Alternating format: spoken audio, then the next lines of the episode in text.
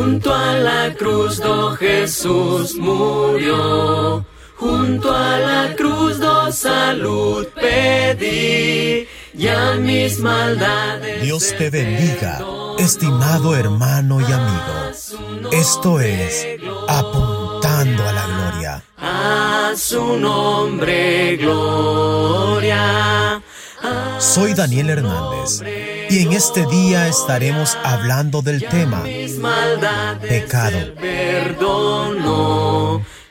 No fueron los romanos los que clavaron a Cristo en la cruz. No fueron los clavos los que mantuvieron a Jesús en el madero.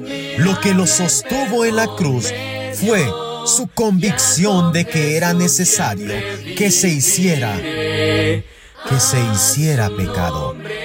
Era necesario que Él, que es puro, llegara a ser pecado para que la ira de Dios se derramara, no sobre la creación, sino sobre el Creador.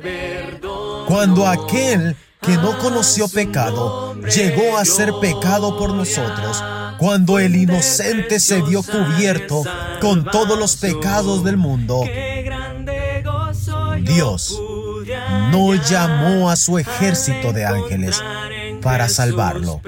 No lo hizo porque sabía que prefería renunciar a su hijo que abandonarlos.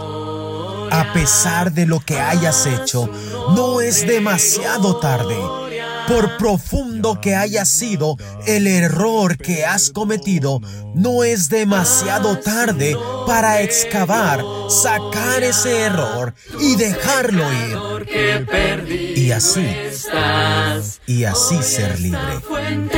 Lo que hace cristiano a un cristiano no es la perfección, sino el perdón.